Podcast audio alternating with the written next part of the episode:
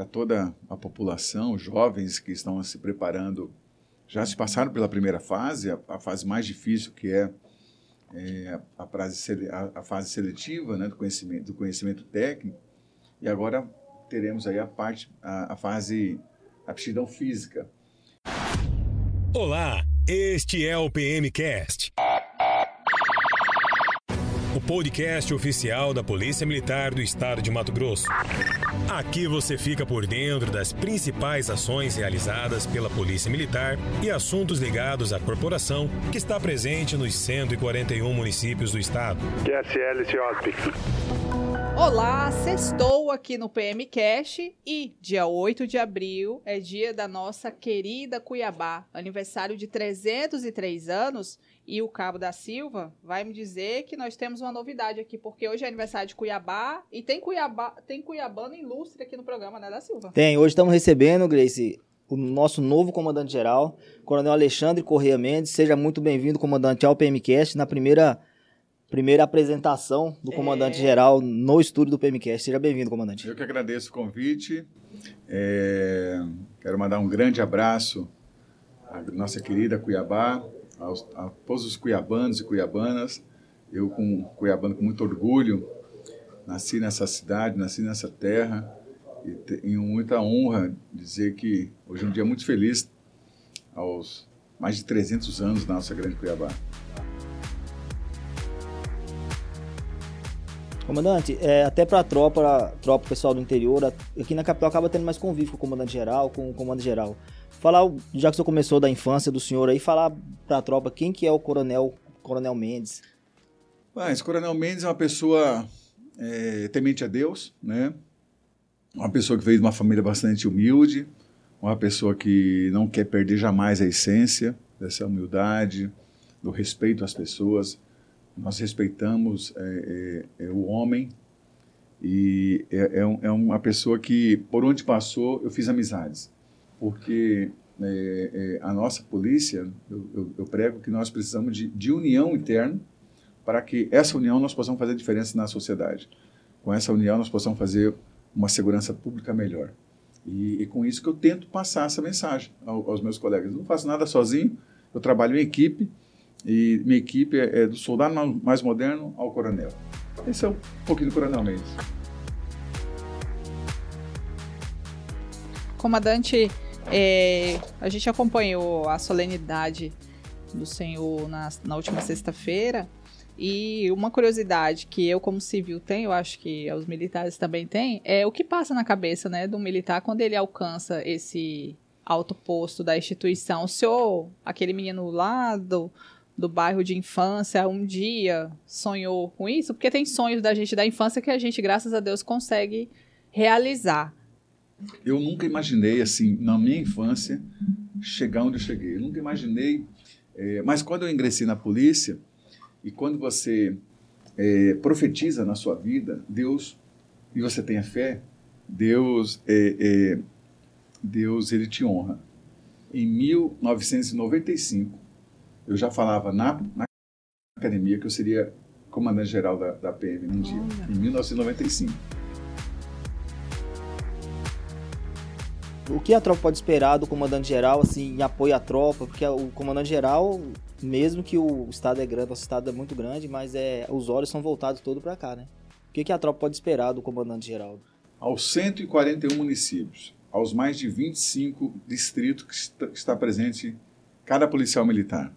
Lá em Juruena, lá tem um, um amigo, subtenente é, Coelho, eu ia falar o apelido dele aqui, mas o grande Coelho. é, vocês podem ter certeza que nós estaremos lado a lado. Eu confio 100% na minha instituição, confio 100% nos meus policiais. Respeito também os órgãos de fiscalização, os órgãos de controle, o Ministério Público, respeito as outras instituição, instituições, respeito muito o Poder Judiciário, mas até que se prove ao contrário, eu estarei defendendo lado a lado cada policial militar.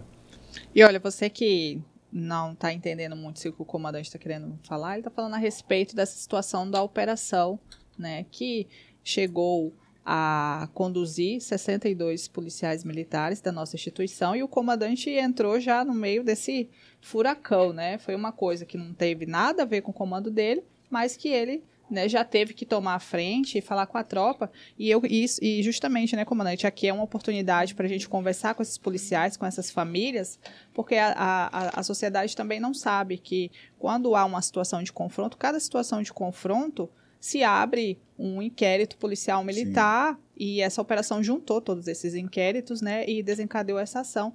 E a polícia militar está dando todo o suporte jurídico e também, principalmente, é, garantindo os direitos dos nossos policiais. Sim, claro. Na sexta-feira que nós tomamos a posse, é, um repórter me perguntou, Coronel, dia mais feliz da sua vida?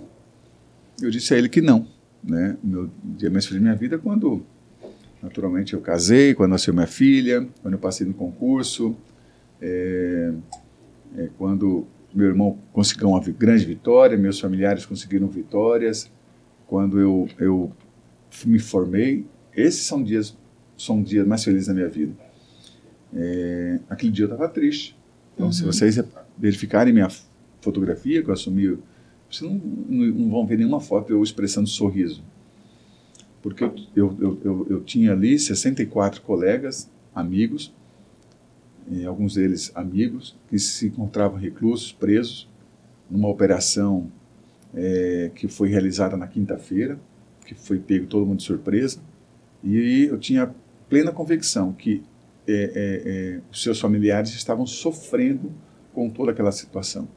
Então, ali, imediatamente quando assumimos a, o comando da instituição, é, fui reunir com o corpo jurídico das associações para saber realmente o que estava acontecendo. Começamos a fazer alguns levantamentos de informações para até mesmo podermos posicionar de uma maneira. É, é, toda versão, todo fato tem três versões. Uhum. A da, da, do, do, lado A, do lado B e a verdadeira. Então, é, é, nós identificamos, com todo respeito à, à Polícia Judiciária, mas nós identificamos ali erros, alguns, alguns erros assim que assustadores. E esses erros, é, creio que deve ter sido apontado aí pelo corpo jurídico, que no sábado foi restabelecido a justiça, onde o, o senhor desembargador ele concedeu o habeas corpus a todos os policiais. Mas também deixar claro que o que depender da instituição, nós vamos fornecer as informações Sim. necessárias. Como sempre, né? Como sempre. Nós não podemos omitir. Nós, vamos, nós somos um órgão público que, caso for provocado, nós temos que fornecer as informações. Mas também nós temos um, um órgão de controle aqui dentro, que é a própria Corregedoria de Polícia. Então, todo fato envolvendo é, é, um confronto, um confronto é, é que ocorre com algum policial militar, imediatamente é instaurado um inquérito policial esse inquérito policial militar ele é acompanhado por um promotor de justiça. Tem um, um, um juiz de direito concursado e que é o titular da vara. E, e, e se porventura esse inquérito policial militar está sendo feito de forma negligente, omissa, o próprio Ministério Público tem o dever de cobrar é, é, o seu encarregado, bem como cobrar a corregedoria que aquele, aquele aquele inquérito está sendo feito tá mal feito. E, em um momento foi apontado isso. E então assim eh, tomamos esse conhecimento e agora estamos trabalhando de uma maneira para que eh, os direitos desses policiais sejam sejam mantidos né, eh, e que tão logo eles cada um deles de forma individual ou de forma coletiva através das associações possam esclarecer para a justiça ponto a ponto de forma individualizada não de forma coletiva como foi a participação de cada um. Então, a participação que está apontando, acusando um determinado policial, que seja feita essas defesas e que sejam esclarecidas para que toda a sociedade possa entender realmente o que aconteceu. E se tem fato é, é, ilícito, que também seja esclarecido para que nós possamos tomar as providências legais e, e que sejam é, é separar o joio do trigo.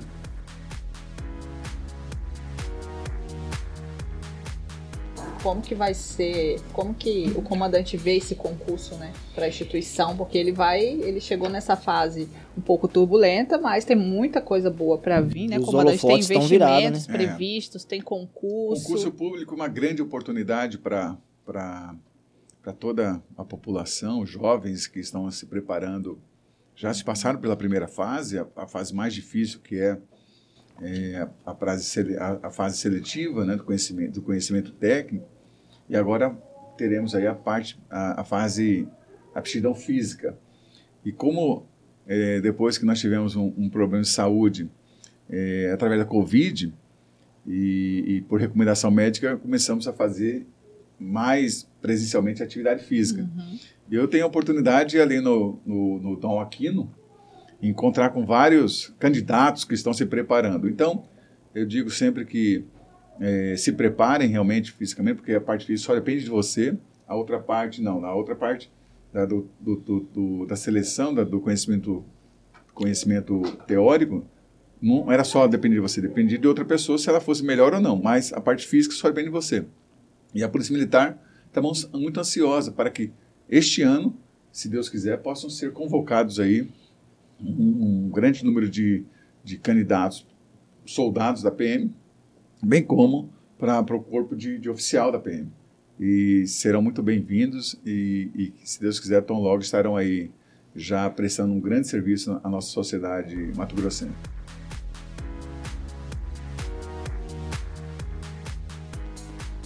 policiais do interior vão receber o seu lá? O senhor vai visitar essas unidades? Como que está a sua é, agenda eu quero, essa parte? Eu quero tão logo estar tá fazendo, é, visitando os nossos policiais aqui na capital, é, ver a oportunidade através da agenda, ir no interior do estado e a principal meta, conversar com o nosso efetivo, levar essa mensagem de, de bastante união e dizer que estamos trabalhando, estamos trabalhando com o governo do estado, o senhor governador, para que tão logo nós tenhamos aí alguns direitos restabelecidos.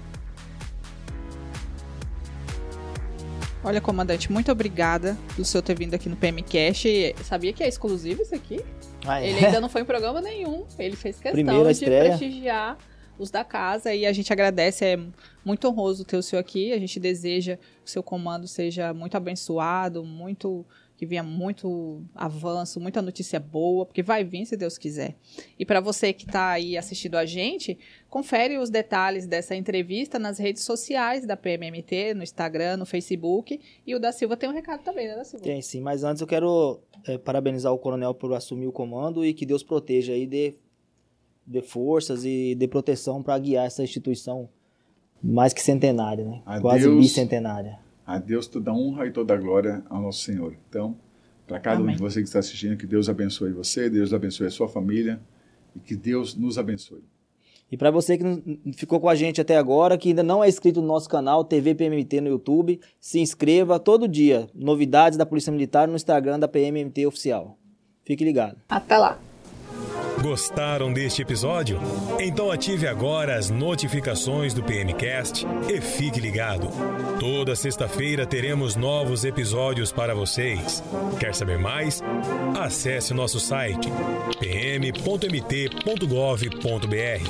e nos acompanhe nas redes sociais, Instagram e Facebook, PMMT Oficial. Polícia Militar do Estado de Mato Grosso. Servir e proteger.